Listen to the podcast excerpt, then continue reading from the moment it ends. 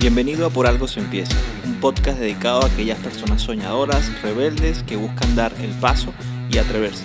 Aquellos que toman sus propias decisiones en la vida, sin importar lo difícil que a veces se tornan las cosas. Mi nombre es Néstor Cañizales y estoy aquí para ayudarte a materializar tus ideas.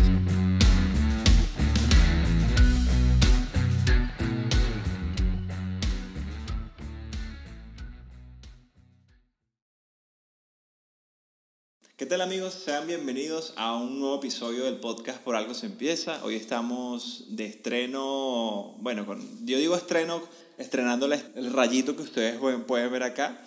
Es una nueva adquisición que estamos probando en el canal para darle un gusto, una cosa nueva. Mosca si se vaya a caer de vez en cuando, tú me avisas, María. Igual chequeamos ahorita para que, para que nos salga. Entonces, bueno, de invitada hoy tenemos a María Elena Errauskin. ¿Lo dije bien?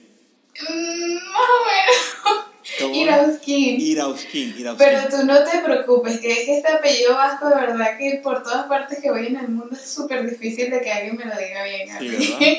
Ah, bueno. Sí. Bueno, María Elena Irauskin, de nuevo en el canal, bienvenida. Muchísimas gracias, Néstor. De verdad que es una oportunidad súper chévere y poder hablar de lo que más me gusta, eh, creo que es una de las cosas que más me, me encanta. Perfecto. Te iba a comentar algo. En este episodio lo estamos haciendo un poco más porque es domingo, mañana es lunes, la gente está retomando sus actividades entre semana. Pero yo siempre tengo la costumbre de invitar a la gente a beberse una, una cañita porque estamos en España.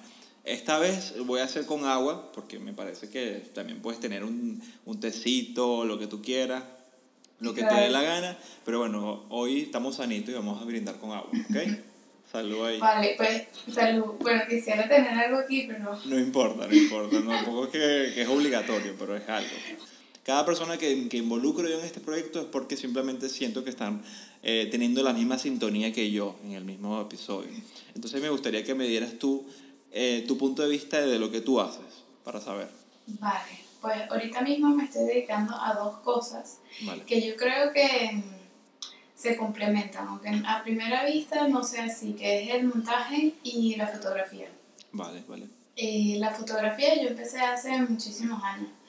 Eh, como a los 19 fue que tuve mi primera cámara, me enamoré y yo quería ser fotógrafa y tal.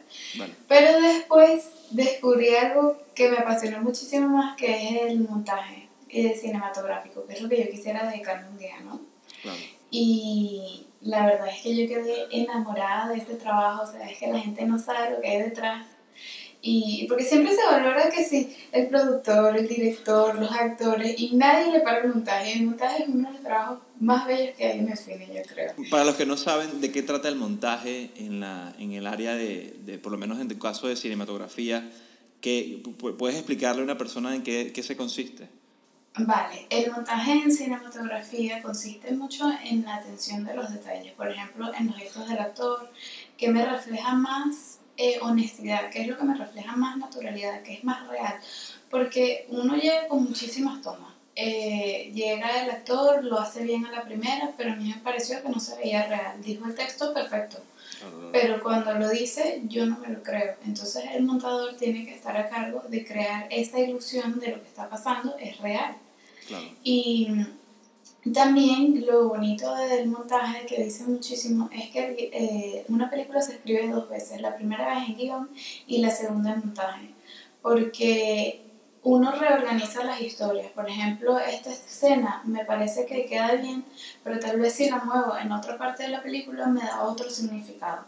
Y entonces es algo súper interesante porque la juxtaposición de ciertas imágenes me van a crear un mensaje.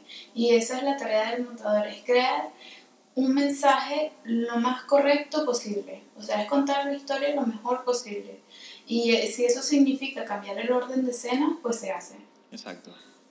Y claro, con, la autorización del director, claro está. Exacto. Y, y pues te pregunto algo, para, por lo menos porque me, me entra mucha curiosidad también en el tema, ¿no? Cuando tú tienes por casualidad algún proyecto que tú ves, eh, no sé, a lo mejor tienes que conocer muy bien la, la, gesticulación humana, o sea, las expresiones faciales. Cuando me hablas de, de que tienes que entender muy bien si, esa, si ese actor está haciendo lo correcto o no lo está haciendo lo correcto, también te toca estudiar un poquito eso, ¿no? Eh, sí, bueno, yo en realidad también hice un curso de psicología que Por me pareció Sí. eh, súper acorde a lo que yo estaba haciendo y entonces creo que eso me ayudó a crear como esa eh, conciencia ante lo que está pasando en la imagen, ¿no? Ante lo que está pasando en Claro. cámara. Claro. Pero yo creo que también es muchísimo de la experiencia de estar dándole y uno ver y ver otra vez qué es lo que está pasando, ver muchísimas películas, Claro. eh, de la experiencia misma, Yo creo que Exacto. eso también es así. Eh, a mí, mi profesora de montaje, ella me dice que lastimosamente no todo el mundo puede ser montador según ella, porque ella dice que hay que tener cierta sensibilidad a las imágenes, como que hay que tener cierto gusto por esas cosas. Más yo no sé si eso sea de verdad pura, lo que ella dice, eso es solo su opinión, claro está. Claro, claro. Sí, y, y, y creo que todos, como dices tú, este, nos gustaría desempeñar la gran variedad, por lo menos como tú eres, tú eres venezolana, igual que, igual que yo, ¿no? Bueno, este, el venezolano le gusta hacer mucho de todo, así te ha pasado. Sí, Y, sí. y acá, en, por lo menos en España, son un poco más lineales, son como que Sí. una sola cosa que, que te gustaría dedicarte, cuéntame. Entonces, ¿cómo, te, cómo te, ha, te ha venido este, este tema de, de aprender direct- nada más la, la parte de montaje? ¿Te ha gustado entr- adentrarte en otros mundos o, o cómo sería? La verdad es que yo, es que yo pasé por muchas cosas, entonces Claro, ahora en mi vida la verdad es que sí me gustaría solo centrarme en el montaje, pero mm, eso me vino después de muchos años de trabajar, o sea, yo hice mi licenciatura de cine en Francia eh, y después regresé a Venezuela, me puse a trabajar en una casa productora de publicidad claro.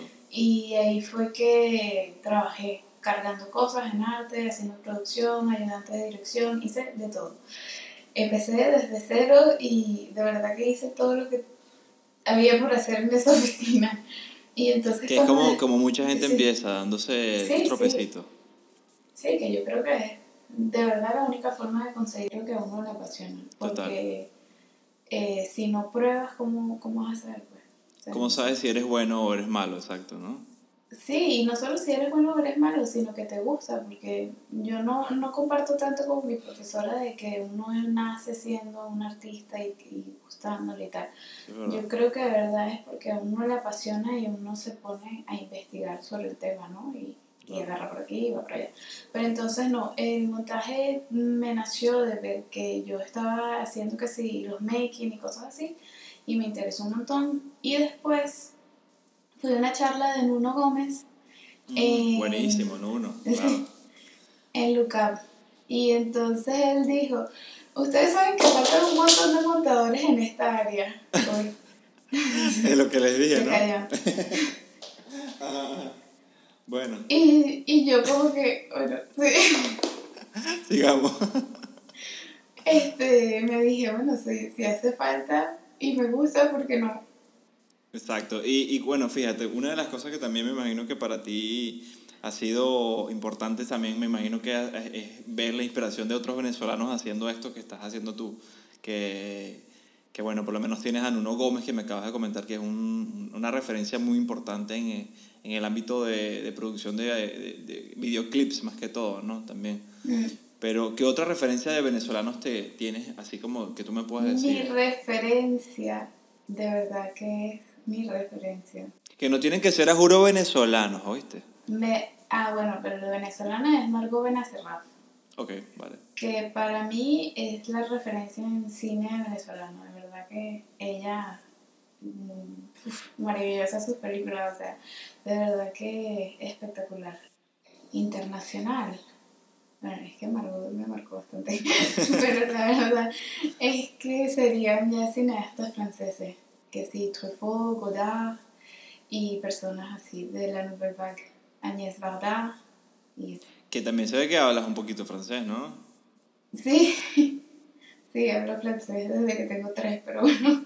Ah, qué bien, qué bien, qué bien. Eso, eso es un plus adicional por lo menos para tu carrera y todo lo demás que Sí. quisieras hacer. Bueno, fíjate, centrándonos un poco en tu proyecto personal, porque me gustaría que este podcast va destinado más que toda esa gente que se atreve a hacer cosas distintas con su, por lo menos con su, con su vida en cuanto a, a experimentar, ¿no? Y también experimentar, uno nunca sabe hasta dónde te puede llegar ese experimento que tú estás haciendo, ¿sabes? Puede incluso definir tu, tu, tu camino y tu trabajo y tu pasión, lo que puedes ir haciendo dependiendo del, del, del desempeño y las ganas que les vayas poniendo, evidentemente. Pero cuéntame un poco del proyecto que estás manejando ahorita con tu marca personal y, y veo que ahora estás montando un contenido que está enlazado muy dedicadamente y, como dices tú, al montaje y al cine, porque se, ve un, se, se, se respira un aire de cine ahí. Sí, bueno, ahorita en mi proyecto estoy tratando de unir tanto la fotografía como el cine, porque las dos son igualmente mi pasión. Pero es verdad que ahorita quisiera tener una tendencia más hacia el montaje y hacia el cine para mostrar qué es lo que puedo hacer. Ahorita lo que me estoy dedicando es agarrar este, videos de stock, muy sencillo, y Claro. estoy haciendo eh, lo que pueda con esos videos. Por ejemplo, nosotros mucho en documental nos recomendaron hacer eso. Ok. Eh, para poder practicar el montaje de cine, empezar con documentos de archivos, este, videos de stock y todos los videos que podamos conseguir. Está súper bueno ese dato, ¿viste? Pero me parece que está bueno Sí. porque no, no necesariamente tienes que ya esperar unos 10 años a tener la cámara más costosa para No. poder sacar el footage. No, para nada. Es más, te voy a comentar de un proyecto de una amiga Sí. Eh, que ella llegó y utilizó los archivos que ella tenía de casa, o sea, de que lo que grababan con VHS y eso. Sí. Bueno, con VHS no, lo grababan con la cámara y era para VHS. Y ha ganado, o sea, en un montón de festivales, apareció en filming, o sea, que de verdad la voluntad de querer montar algo y hacerlo puede ser con cualquier material. Totalmente, totalmente. No, y no sé, no sé si te has dado cuenta de que, de que ahorita hay un banco de imágenes y videos increíbles. Yo tengo un video de YouTube, te cuento, yo tengo un video de YouTube que hablo de eso. Cinco páginas que me gustan a mí, que yo utilizo para descargar videos. Y, y le ha ido muy bien. Y de verdad que yo no pensaba que la gente estaba muy interesada en eso, pero sí, es un campo muy amplio, ¿no? Que la gente recurre mucho a, eso, a esos bancos de videos. Se puede utilizar tanto para empresas como para hacer proyectos creativos. Ujú. Totalmente de acuerdo. Bueno, te pregunto algo. Quiero ir un poco más allá atrás, porque sí, hemos escuchado, y para las, las personas que si están como que viendo el podcast y no, no tienen tanta información de, de este ámbito de, producción de videos, que obviamente sí tiene sus palabras un poco más complejas que otras, y me gustaría que también que las personas que no tienen familiaridad con esto, se adrenten, o sea, se sumerjan en este mar de, de conocimiento que estamos dándole. Este, mm, me gustaría conocer un poquito más de ti, de dónde eres, este, cuéntame tu historia. No te voy a preguntar la edad porque eso es, para las mujeres eso es sagrado y, y bueno, ya usted No, me dice. no, pues. no. 27, 27. Ah, bueno. Eh, nací en Caracas, Vale. Venezuela, en el 93, ya que dijimos que tenía 27. La primera tranquilo. Sí. Y a los tres años me mudé a Luxemburgo. Allí me quedé hasta los 8 o 9 más o menos. Eh, regresé a Caracas, estudié en el Liceo Francés. Eh, hice mi licenciatura en cinematografía en Francia, en Lille. Regresé otra vez a Caracas y después me vine aquí a Madrid, que llevo ya casi cuatro años. Y ahora te pregunto yo, eh, esa decisión que obviamente eh, te, te dio de, de, de emigrar a Madrid, me imagino que obviamente ha pasado por procesos de trabajos complicados, como cualquier venezolano ha buscado la manera de sobresalir o qué sé yo, pero eh, por lo menos en el ámbito de, de, de, tu, de tu profesión, de, tu, de lo que quieres en verdad dedicarte a trabajar, ¿Vale la pena tomar el tiempo? O para la gente que lo está viendo, porque hay mucha gente que, que, que, que te lo repito una y otra vez, eh, le cuesta un poco tomar decisiones arriesgadas o salir un poco del formato que ya nosotros venimos haciendo para que, para que existan otras oportunidades laborales y que puedas hacer otro tipo de vida que no sea la, de que, la que te tocó destinadamente hacer. ¿Vale la pena hacer lo que estás haciendo ahora? ¿Sientes que vale la pena tomar la iniciativa de aprender? Yo creo que siempre vale la pena hacer lo que le nace a uno del corazón y lo que de verdad lo hace feliz a uno, ¿no? Exacto. Porque no vale de nada que uno sea abogado o administrador si eso a ti no te gusta y lo que te quieres dedicar a hacer tu emprendimiento, ya sea de arte o de lo que sea. Si tú no estás contento con tu trabajo o lo que estás haciendo, yo creo que lo importante es arriesgarte y ver qué pasa. O sea, Exacto, totalmente de acuerdo. en el peor de los casos no sale tan bien y vuelves a lo que estabas haciendo antes y en el mejor de los casos pues te sale.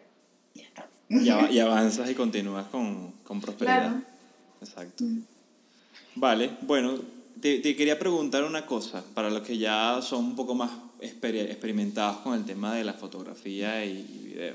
Si yo quiero tener un proyecto eh, fotográfico, alguna, alguna, alguna contratación que te pueda servir a ti, ¿dónde puedo ubicarte? ¿Qué, qué, qué, qué, qué contacto les das a las personas que están viendo aquí que a lo mejor les interesa también? Eh, me pueden contactar ya sea por Instagram o por mi página web. Eh, mi página web es mariaeiroskin.com y mi Instagram es maría ba- eh, piso bajo e piso bajo iroskin. Más o menos todo igual en todos lados. Vale, Pueden perfecto. conseguir por todos lados bajo ese nombre. Muy bien, muy bien. Una pregunta que tú me quieras hacer a mí o una pregunta que te salga así. Porque acuérdate que te dije, esto es una conversación muy espontánea, no es una entrevista que me gusta que la gente la, la encasille. Quiero que haya un feedback. Cuéntame, ¿qué, qué te Vale. gustaría saber?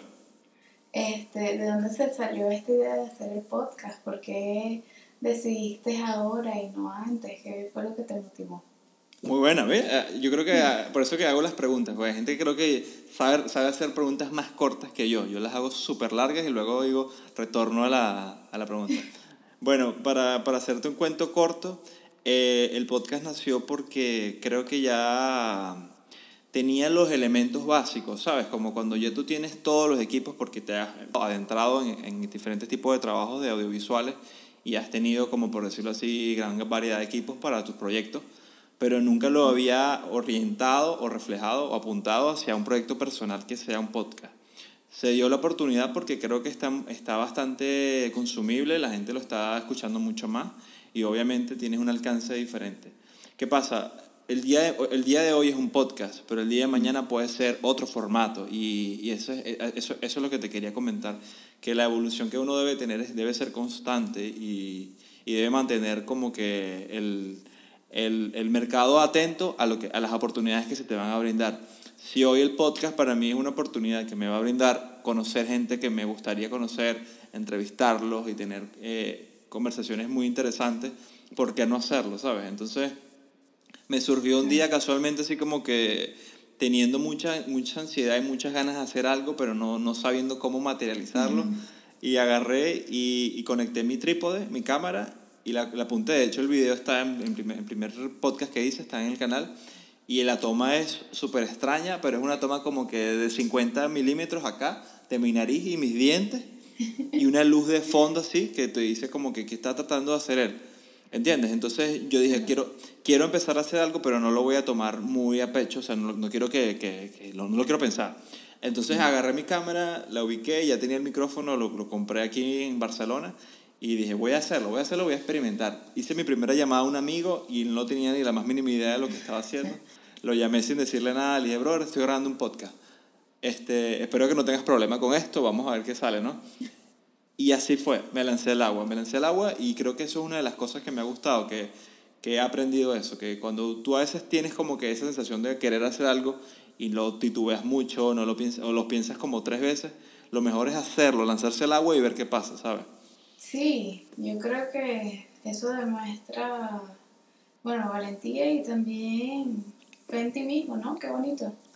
De creer en ti mismo, eso también es lo que se llama amor propio, ¿no? De creer de tanto en ti que te digas, bueno, lo voy a lograr.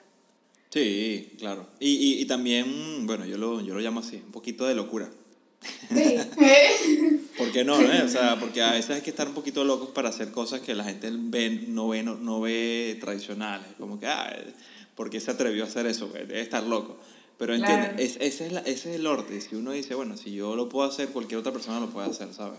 ¿Tú qué piensas que me dijeron mis padres cuando les dije, mira, eh, no voy a ser abogada, sino voy a ser cineasta? Esto te quería preguntar. ¿Te has tenido apoyo o has tenido, o has tenido alguna, alguna cosa por parte de tu familia? No, la verdad es que al principio primero fue muy difícil porque fui la primera en irse en casa y no tenía ni la mayoría de edad cuando me gradué. Entonces ellos estaban nerviosos, eran más por eso que yo creo que por la carrera. O tal vez nunca me lo dijeron. Pero... ¿Pero er- eres la, eres la única mujer de la familia o hay, o hay otras? Somos 16 primos y nada más hay 3 mujeres, así que por lo Yo creo que era por eso también. Sí, pero bueno, este, ellos al principio estaban, no, que no te puedes ir, qué locura y tal, y yo, no, mira, me voy, no sé cómo, pero me voy. Claro. Y, y tomaste la iniciativa muy joven, ¿no? Tenía, que tenía 17. 17 años. Sí, Claro, eras una pichurra. sí, y ¿qué iba a hacer yo en ese momento? Pero igual, no sé, la verdad es que no me arrepiento, porque me dije de esa locura van a salir muchas más y cosas buenas y eso, y ya está, y ya veremos. Fíjate, te. Eh, por ejemplo, yo no sé cómo estás llevando tú la cuarentena. Eh, bueno, ahorita está más flexible, claro, pero no sé cómo llevas tú tu creatividad durante los tiempos de cuarentena, ¿no? Porque emprender en esos tiempos de verdad que es un reto extra, además de Sí. emprender, ¿no? Entonces, ¿cómo lo Totalmente. No, yo creo que, yo creo que wow, esta pregunta está, está, está cargada de emociones también, porque fue, este año fue muy lleno de muchos altibajos, como dices tú. Tocó, tocó también to- ponerse un poco, eh, un poco estrictos, ¿no? Con, con, con las cosas y tratar de, de entender y priorizar. Priorizar qué es más importante, qué es menos importante y, y cuál, cuál cosas pueden esperar tiempo para hacer, ¿sabes? La creatividad y, y- y los emprendimientos sí se pueden tener en stand-by porque se pueden decir, ok, yo sé que voy a hacer esto porque necesito el dinero, necesito trabajar, necesito hacer cosas, pero nunca olvidarlos, ¿no? Entonces, ese, ese es como que el motor. Sí, sí, sí es importante que, que, que tengas ese norte claro y el objetivo. Yo creo que eso, esa es la, la, la cosa que te voy a responder. El objetivo claro fue lo que me ayudó a sacarme de, de, de un poco de la, de, la, de la situación incómoda de la pandemia o, o el, o, el, o el tema de la crisis, por decirlo así, que todas las personas estamos viviendo hoy en día, tener el objetivo claro. Que, que es como que, ok, ¿qué quieres hacer tú este año? ¿Qué quieres hacer tú en el transcurso de cinco años? ¿Entiendes? ¿Cómo te ves visualizado y dónde, qué, qué es lo que quieres lograr? Y no trabajo por creatividad, porque por creatividad anímicamente, o sea, en, en, el- en la situación no te favorece. Pero hay muchas veces que la creatividad también puede funcionar como un trabajo, ¿sabes? La puedes poner, la puedes ejercer como un músculo diario y, y no, es, no hace falta tampoco tener días buenos y días malos, pues. Exactamente. O sea, voy a acotar algo de un libro que leí hace poco que se llama The Gift. The Gift. Y ¿Quién, lo- quién lo es, escribió? eh, Edith Gardner, creo quién es. Ok. Eh, tengo que buscarlo. Y si quieres después te mando el link para que lo, lo ponga, porque de verdad que es buenísimo. Es de una superviviente de los campos de Auschwitz. Ok. Y ella hablaba de ese trauma de que ella vivió y que después, durante y después de ese trauma, ella no quería seguir viviendo, ¿sabes? No quería seguir haciendo nada, no, no quería. Claro, Y ella se dijo exactamente lo que tú dijiste, claro. que es una, eh, una actitud de querer uno ser como el mejor adulto posible para uno mismo, o sea, el mejor papá para uno mismo. Es como que, bueno, yo no quiero estar haciendo esto, pero tengo que... Pero tengo que, exactamente. Sí, sí, sí. Y entonces es llegar y motivarse y decirse, bueno, lo voy a hacer porque tengo que... Claro. Bueno amigos, espero que les haya gustado el episodio del podcast del día de hoy. Nuestra invitada María se portó muy bien y nos Gracias. hizo caso con el tema de la, del miedo, porque habíamos hablado de que, de que a pesar de que tengas miedo para hacer algo, que tengas, sientas que tengas como que no la personalidad adecuada, porque no tienes que ser muy, muy gritón o lo que sea, igual puedes hacer las cosas, ¿no? Y eso Sí. es lo bonito de esto. Los, los invito a que sigan a María en sus redes sociales. Eh, dilas, porfa. Sí, en Instagram María piso bajo e piso bajo Iroskin y en mi página web mariaeiroskin.com.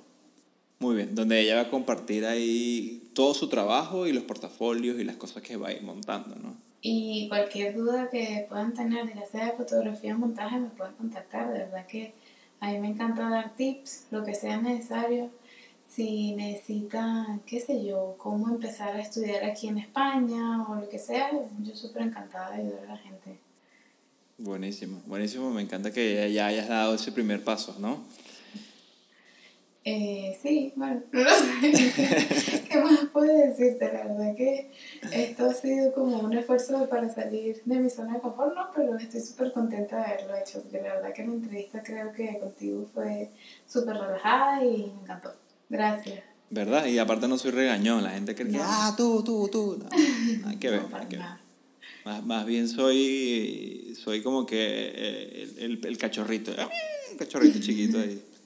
El perro que ladra no muerde. El perro que ladra no muerde, señores. Nos vemos en el próximo episodio. Suscríbanse al canal de Por Algo Se Empieza. Muy pronto tendremos más contenido. El- la semana que viene tenemos otro, otro invitado de Madrid, un venezolano que está en Madrid. Y bueno, se vienen muy buenas cosas antes que se acabe el año porque queremos darle más contenido a esa gente que en verdad me lo ha pedido. Mucha gente se ha sumado al proyecto y eso me encanta. Cada vez más gente le está dando like al botón, denle like al botón de suscribirse, de like al botón de, de like, compartir, y no share. la, la campanita. La ¿no? campanita, la campanita, denle la campanita, vale. Clink, clink, la campanita. ¿Ves? La gente hay que recordarle las cosas. Nada, chicos, no, vamos, a, vamos a hacerlo. Nos vemos la próxima semana. Cuídense mucho, ¿ok?